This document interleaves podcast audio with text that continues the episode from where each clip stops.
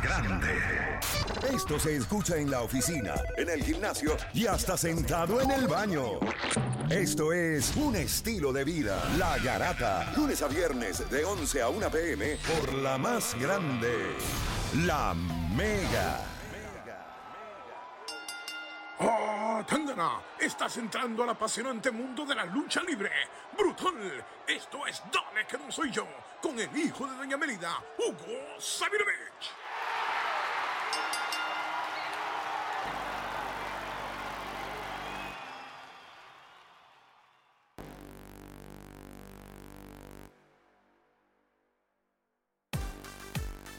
Así es, gente, estamos de vuelta en la garata y como pudieron escuchar ahí, estamos en el segmento Dale que no soy yo con ustedes, el caballo, el hijo de Doña Mélida. Eso siempre me encanta. A mí me encanta que él dice, no, no, no, no, no, no.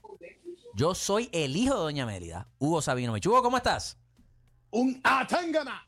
Fuego, fuego, Shushi, llama a los bomberos. Les habla el hijo de Doña Melida y estamos aquí con los triunfadores. Esto es donde se juntan los gigantes Mega y lo que es Lucha Libre Online, que es Facebook Live. Gracias por compartir con nosotros. Yo creo que estamos haciendo algo histórico. Desde que yo estuve en República Dominicana, que metí la lucha Ajá. en radio, no se había hecho esta locura. Y ya cuando llego al aeropuerto de Puerto Rico, la gente me dice, oye, te escucho y te veo por la mega. Así somos. haciéndolo. Así somos, A ver. Hugo. Eh, estaba hablando obviamente con los pioneros, un grupo de muchachos que retó al mundo en que el deporte se podía hacer en FM. Nos dijeron que no. Diez años después aquí estamos. Así que eso es parte de lo que nosotros hacemos. Amén. Amén, amén. Oye, Hugo, eh, wow. Yo vi ese libreto y dame decirte, apenas dos semanas estamos hablando, obviamente, con Playmaker, él está afuera, así que estamos debatidor emergente, de cómo la WWE y en el mundo de la en general las cosas que estaban pasando, pues o la habían embarrado, habían perdido el hype de ciertas cosas, no nos gustaron los eventos y nos preocupaba la dirección y de momento en una semana leyendas del deporte que no habíamos visto un montón de tiempo están saliendo, o sea, esta semana tuvo que haber sido un poquito interesante para ti. Muy interesante. Y lo felicité a Vince McMahon y a su empresa en inglés y en español, terminado el evento de Money in the Bank. Cuando la gente lo hace bien, a mí no me importa qué empresa tú seas, yo, la gente sabe que estoy contratado por AAA y Space TV, pero yo soy de las personas que no dejo que nadie me controle, que voy a decirte lo que yo creo. Y wow, estuvo fabuloso el pay-per-view y el día siguiente de Raw también estuvo bien. Pero hay que hacer hincapié que aunque no está en lo que vamos a hablar de hoy, tengo que mencionar que extraoficialmente el verano de John Cena ¿Mm? ha sido como ha sido como opacado un poquito porque aunque no es oficial, se dice y ya casi se asegura que eh, AEW firmó ya a Daniel Bryan Ajá. y que, ha fir- y que ha firmado a CM. Eso se, lo, eso, se lo, se- eso se lo dejamos como... Déjalo, para- déjalo ahí, Hugo. Pero quiero que sepa que tengo a tres millennials aquí que fuera del aire estaban hablando eso mismo y cuando dijeron lo de CM Punk, o sea, se desmayaban como las fanáticas de Michael Jackson en los 80, a ese nivel. Sí, es que el que sabe de lucha entiende que CM Punk eh, fue el, el que se atrevió a decir en ese momento que no usaba droga, que era stretch y te daba con eso en la cara, porque era como decir, no tengo el cuerpo grandote de todo lo que tengo que meterme, pero tengo la habilidad y tengo el compromiso y la pasión para hacerlo y lo logró hacer y este, esto me luce que va a ser muy, pero muy interesante, pero no se le puede quitar mérito también a lo que hizo WWE. Claro. Estaban apagados y desde el evento de Money in the Bank, wow, lo hicieron bien. La, la marca de Money in the Bank estaba por el piso. Desastres eh, en la parte creativa, ejecución eh, horrible, eh, tanto en el de los hombres como el de las mujeres. Y con el triunfo de Big E y el elenco que había en la de Big E estaba desde un Ricochet, un Morrison, un Riddle, un Drew, un Kevin Owens, un Nakamura, un Seth freaking Rollins. Cualquiera pudo haber ganado. El único que no debía haber ganado y no ganó fue Drew. Si gana Drew, la regaban. Pero Drew se, encar- se encargó Jinder Mahal de venir con sus 12 secuaces y se lo llevaron para el camerino para, para, no, para no dañar el show. Cuando gana Big E, esto no era esperado y Big E le da, le da un toque especial al ganarlo porque eh, es un hombre que ha estado rodeado de otras dos estrellas, eh, pero no individual, desde que estuvo en el original NXT. Claro. Y creo que esta, esta es la oportunidad durante un año para que él ha- haga efectivo ese maletín y creo que va a darle seriedad a un personaje que ha estado rodeado de pancakes y esto y lo otro, Eso- y bailecitos y lo demás. pero el showman puede convertirse en un gran campeón y creo que lo acertó Vince McMahon dándole el triunfo a él. Y el de Nikki, Nikki Ash o Nikki Cross, que es superhéroe, ese no le gustó mucho a la gente, pero se dio cuenta Vince y inmediatamente el lunes en la noche, después que Ripley luchó contra Charlotte, en esa, en esa lucha que había sido descalificada Charlotte eh, por el campeonato, este, Ripley viene, le da su, su, su movida, el, el, el riptide de ella, la choca, la mete al ring y suena la música de la nueva superhéroe, Nikki eh, Ash, y entonces entra, entrega el maletín y a Tangana, Nikki se convierte en la nueva campeona eh, de mujeres, lo cual hace que la gente diga, oye, por lo menos hicieron algo bueno con el, con el maletín. Así que creo que la decisión incorrecta la hicieron correcta al darle el título. Y, eso es bueno, Hugo. Obviamente, siempre tú has hablado de el respeto que se le tiene que tener al, al, al, fan, de cómo ellos saben qué es lo que quieren ver y a veces lo terco que pueden ser estas corporaciones en escuchar. Y pues por lo menos hemos visto después de lo que ¿verdad? hubiese sido algo un poco desastroso que están escuchando y que estas cosas están pasando. Sí, eh, lo, lo que la gente me dice es que lo que, lo que no le gustó de Nicky, al cambiar el maletín el lunes en la noche, como que los hizo olvidar de la mala decisión, porque había mejores luchadores a quien darse. Algunos decían que podía ser Liv Morgan.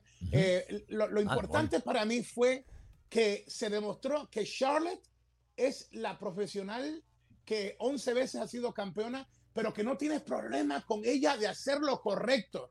Y la cara de ella, al ser derrotada, para mí vale un millón, porque es el registro del luchador y de la luchadora la que les transmite a los clientes, a los fanáticos, ¿Qué pasa en ese competidor o competidora? Y deja la puerta abierta ahora a ver quién destrona a Nikki y creo que eh, se la comieron, porque si no llega a ser por eso, del pay-per-view y lo de Raw, y vamos a hablar también de lo de Lashley, que volvieron a, convertirlo en un monstruo después que le habían dado unos, unos finales horribles sí, donde se lo había ganado. Xavier, eh, Woods. Xavier Woods, que mira. Sí, gente que no son creíbles que le pueden ganar a Bobby Lashley en la vida. Eh, exacto, mi abuelita se gana Xavier.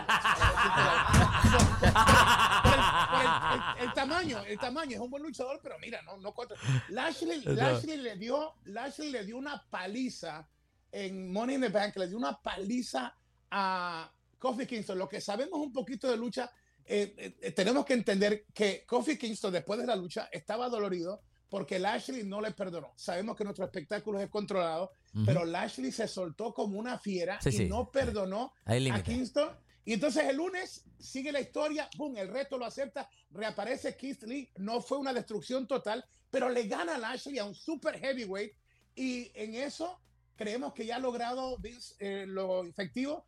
Y suena la música en It's Goldberg. Uy, los quads la, la, pirotecnia le explota encima, él se queda en medio de la pirotecnia y eso te, deja tus quemaditas. Y él se queda en el mismo centro, la pirotecnia le quema un poco y de momento tú ves que le sale el humo de, de la boca. Es la intensidad de un ex NFL player que nunca dejó de ser jugador y por eso y por eso es que tiene el problema. Se mete al ring y solamente sabe una velocidad. Eh. Los jugadores de NFL tienen una sola velocidad porque están, están ya en su mente acondicionados a que es eh, una y diez yardas.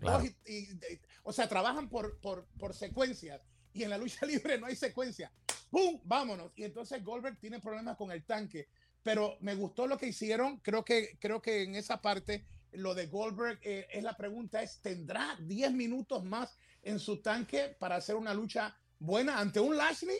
Que si se cansa Goldberg, lo va a destrozar. Bueno, o sea, Bill Goldberg tiene ya 54 años. La gente se lo olvida. Eh, Bill Goldberg es una leyenda con muchos villas en su tanque.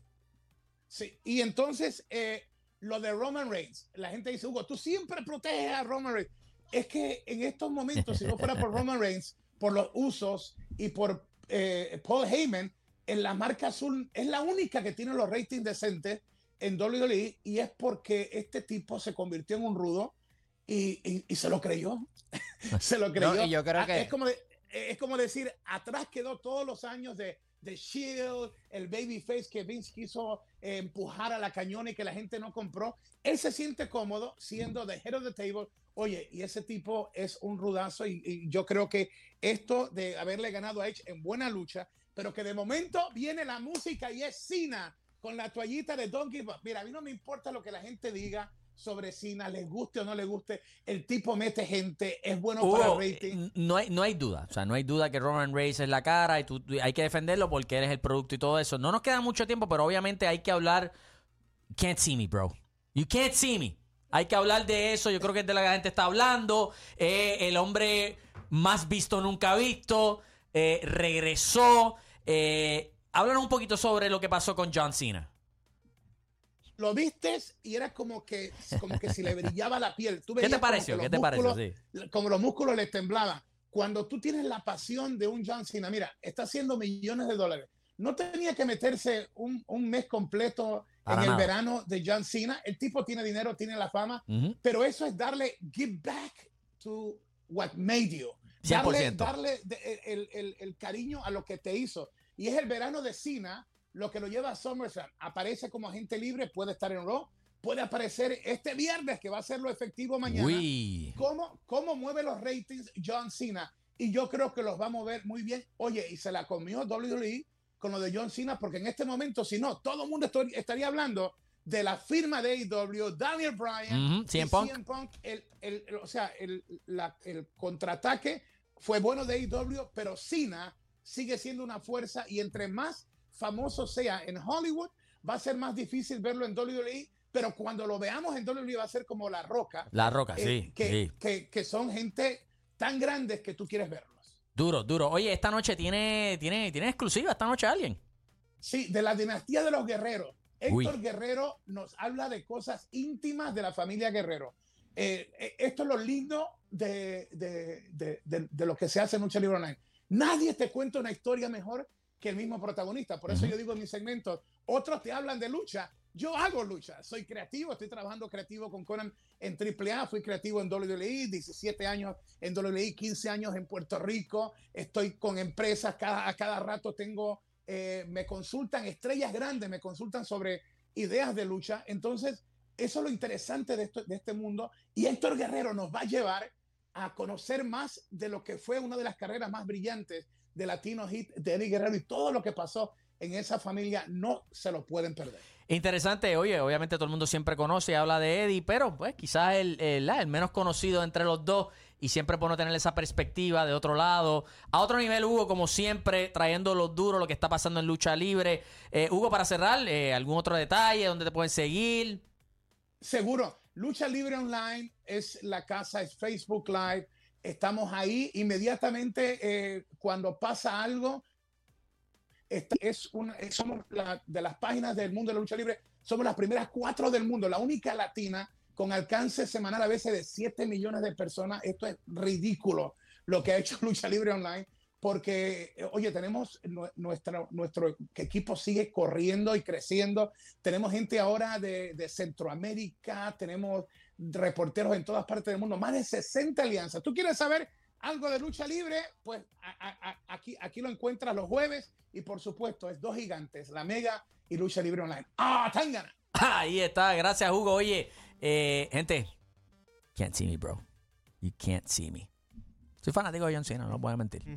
Si no lo han visto, busquen el skit que hacen de John Cena cuando tratan de vender el, creo que es el SummerSlam Fest en un año y siguen llamando a esta señora para tratar de venderle taquillas de John Cena y poner la musiquita y todo. Está, está a otro nivel. Está a otro nivel. Eh, lamentablemente no hay tiempo para más gente. Me gustaría que siguiéramos una horita más, dos horas, pero se acabó. Mañana regresamos con otra edición de La Grata.